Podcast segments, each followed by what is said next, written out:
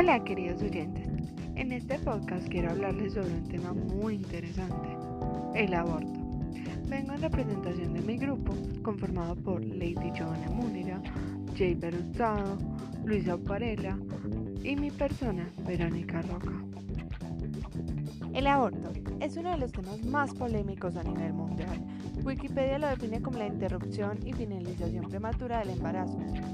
El tema del aborto genera importantes controversias debido a que involucra aspectos relacionados como los derechos humanos, sexuales y reproductivos de las mujeres, como también las leyes y la política, los valores éticos, morales y religiosos, con las condiciones socioeconómicas de las mujeres y con las ideas que predominan en nuestro contexto cultural respecto a la feminidad y a la maternidad. Existen muchos mitos sobre esta práctica. Para solucionar todos estos mitos decidimos argumentar tanto a favor del aborto como en contra. Para empezar, quiero decir que al hablar del aborto, el uso de las palabras como crimen y asesinato resulta ambiguo, pues aunque se trata de un acto generalmente penado por la ley, también esta lo permite en algunos casos. Esta ambigüedad favorece a los conservadores que usan su propia definición de aborto sin aclarar que no corresponde a lo que señalan las leyes. El aborto es una cuestión personal. Esto implica que cada persona debe tener la libertad de hacerlo o no. Si quiere hacerlo, el Estado debe poseer las herramientas y el apoyo necesario para que sea atendida por especialistas y orientada de una forma objetiva y humana. Es inhumano permitir que una mujer tenga un hijo producto de una violación. Por ello, para estos casos debería legalizarse el aborto llamado sentimental. Es necesario eliminar a un niño con deficiencias porque sufriría mucho y ocasionaría sufrimientos y gastos a los padres.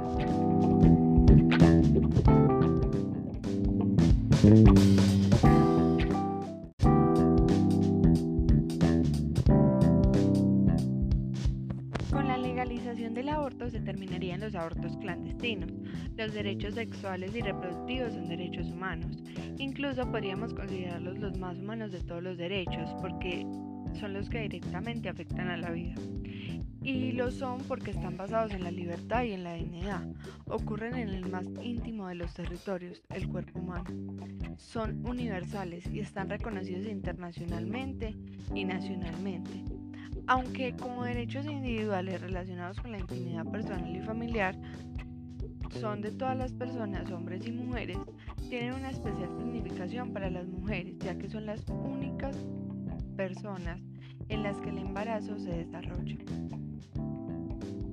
No todos los argumentos que siguen en favor del aborto los consideramos desde el mismo punto de vista sino que algunos favorecen el aborto en caso de demanda, en tanto que otros solo lo permitirán en condiciones muy estrictas. Al hablar del aborto, normalmente se dice que el feto no es un ser humano.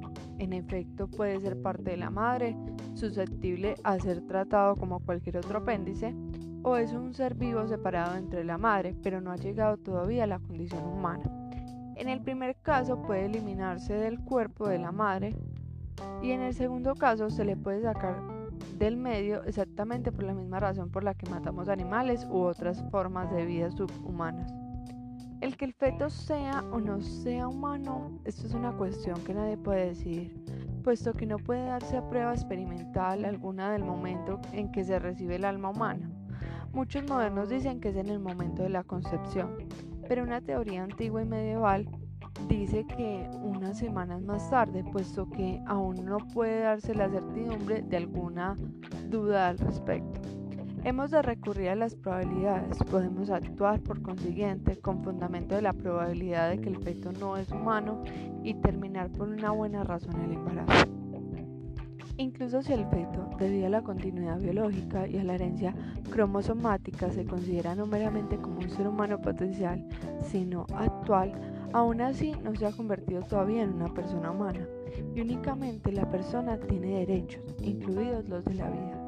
Puesto que el feto no posee esto, por consiguiente, el derecho a la vida puede ponerse fin a su vida, por una buena razón sin violación de alguna buena moral.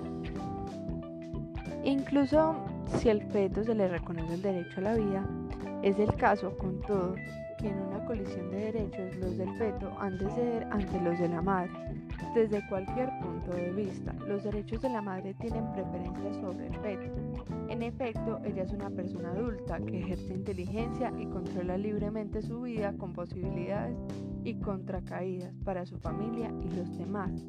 Para el feto, en cambio, todo esto es futuro. Vive exiguamente, es inconsciente y es totalmente dependiente. La madre puede vivir sin él, pero él no puede vivir sin la madre. Inclusive, en algunos casos, el niño puede considerarse como un agresor injusto sobre la salud física o mental de la madre.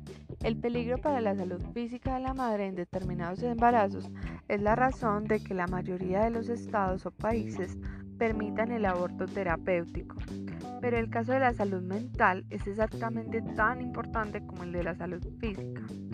Convertir el resto de la vida de la madre en una tortura intolerable al trastorno psíquico constituye a un precio demasiado elevado en su caso.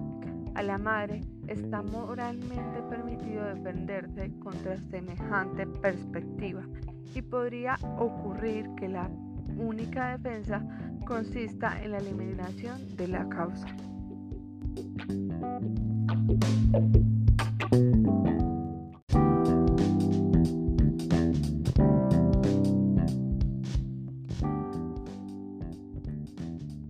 Bueno, también daremos algunos argumentos en contra del aborto.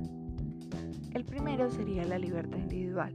El respeto de la conciencia personal para decidir el bien o el mal es inobjetable.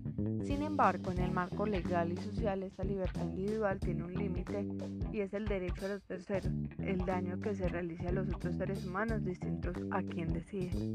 La madre, por supuesto, tiene derecho a controlar su propio cuerpo. Pero como respuesta a esto, ante todo un bebé no es parte del cuerpo de la madre, es un ser humano individual con su propio cuerpo aparte.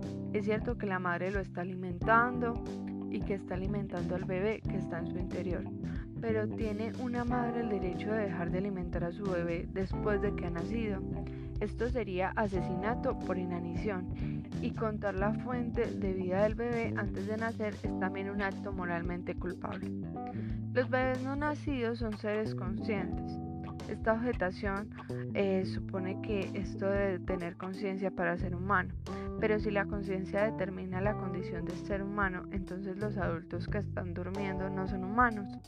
Y si la conciencia es la prueba de la condición del humano, entonces cada vez que alguien entra en coma pierde instantáneamente su condición de humano. La conclusión lógica de esto es que nunca sería asesinato matar a una persona inconsciente. Los adversarios del aborto consideran que estos argumentos no convencen, especialmente por cuando no se preocupan por los intereses del niño. Por eso es que todas las pruebas biológicas confirman el hecho de que el feto humano es sencillamente humano. El huevo fecundado tiene el patrón de los cromosomas humanos, que contiene todos los factores hereditarios y no puede desarrollarse como algo que no sea un ser humano.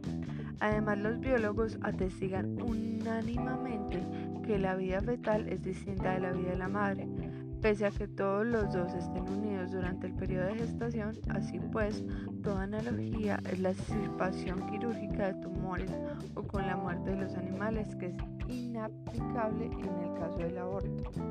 Aristóteles, por ejemplo, creía que el embrión no se hace humano después de la concepción y tal vez sea por esto que no hubiera ningún mal en el aborto temprano. Santo Tomás aceptó la opinión de Aristóteles con una teoría física probable, pero no sacaba de ella una conclusión ética alguna. No sabemos ni sabremos probablemente nunca el momento exacto en que el alma humana entra al cuerpo para convertirlo en un ser humano es por ello que para todos los fines prácticos debemos considerarlo como humano desde el momento de la concepción. No debemos de servirnos aquí del probabilismo porque hay alguna duda acerca de la ley o de la obligación, sino solamente acerca de la cuestión de hecho. De igual modo, que no enterremos a un individuo si solo está probablemente muerto, así tampoco podemos matar a un feto si solo es probablemente humano o no humano. En semejante cuestión debe seguirse el curso moralmente más seguro, que es el tratar al embrión como un ser humano vivo. Si pudiéramos demostrar que el feto, aunque humano, en algún sentido no es todavía una persona, no tendría derecho de vivir y podría ser matado como un animal. Pero ¿qué criterio habremos de adoptar con una relación a la personalidad? Si adoptamos para ello el empleo real de la inteligencia y la libertad, podríamos matar a los niños durante algunos años después del nacimiento. El que el niño esté dentro o fuera de la madre no es más que una diferencia física y local que, difícilmente puede construir la esencia de la personalidad. La única forma de tratar esta cuestión consiste en considerar el embrión o feto humano como una persona humana, con todos los derechos, incluido el de la vida, que acompañan la personalidad.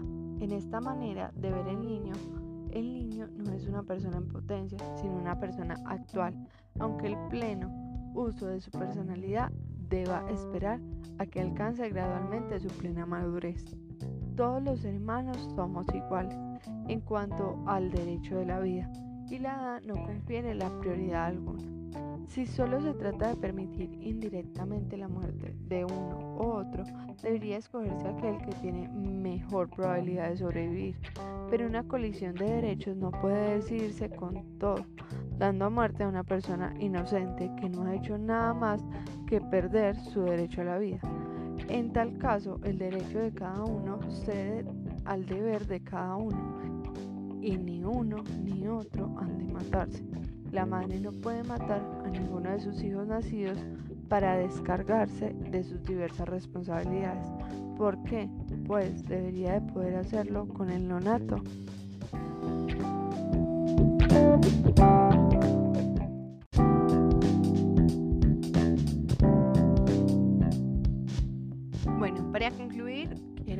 Claro que el aborto es la interrupción prematura del embarazo antes de que el feto pueda sobrevivir fuera del útero.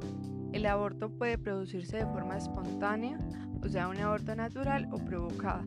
La intervención voluntaria del embarazo, que es el tema que hemos hablado sobre todo el podcast, este es un procedimiento médico que se lleva a cabo para detener el embarazo.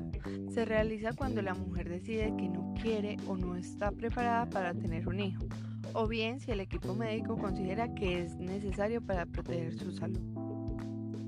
Las leyes para regular esta práctica son diferentes en cada país y tienen en cuenta diferentes supuestos. Algunos países permiten el aborto libre sin tener que alegar ningún motivo, generalmente hasta la semana 12 de gestación. En otros países el aborto solo está permitido si existe un riesgo para la salud de la madre en caso de malformación fetal grave o bien si es producto de una violación. En este caso, el periodo para abortar puede ampliarse hasta las 24 semanas aproximadamente. Las diferencias entre las leyes se deben a ideologías del gobierno, pero también a la historia de cada país y cómo evolucionan las reivindicaciones sociales sobre la mujer.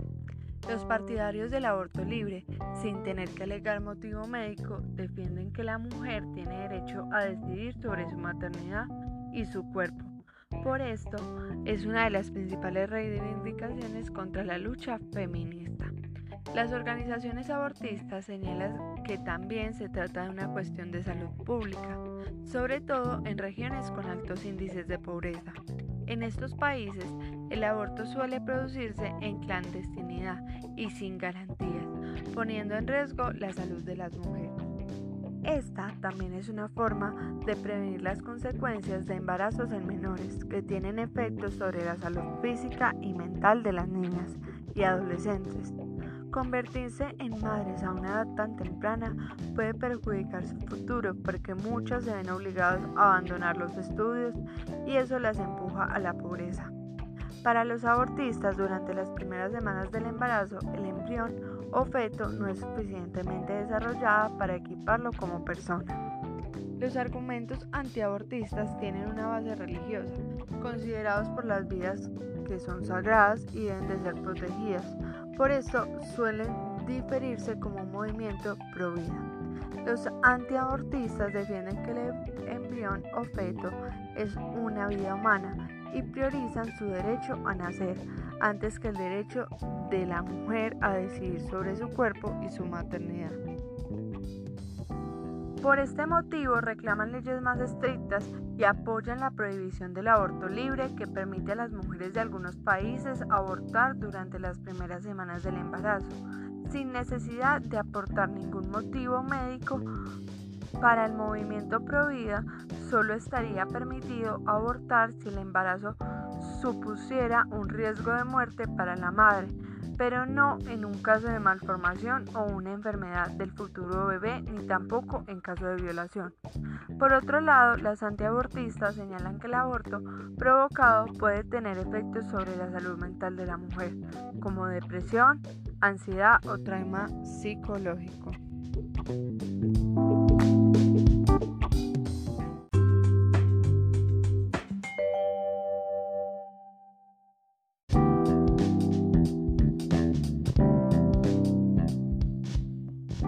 Esto claro, quiero que tomen su postura respecto al aborto provocado, ya que conocen acerca del tema y tienen la información. Muchas gracias por su atención, mis compañeros y yo les deseamos un feliz día y esperamos les haya gustado el programa de hoy. Nos despedimos de ustedes, Lady Múnera, Jay Berutado, Luisa Parela y mi persona, Verónica Roca.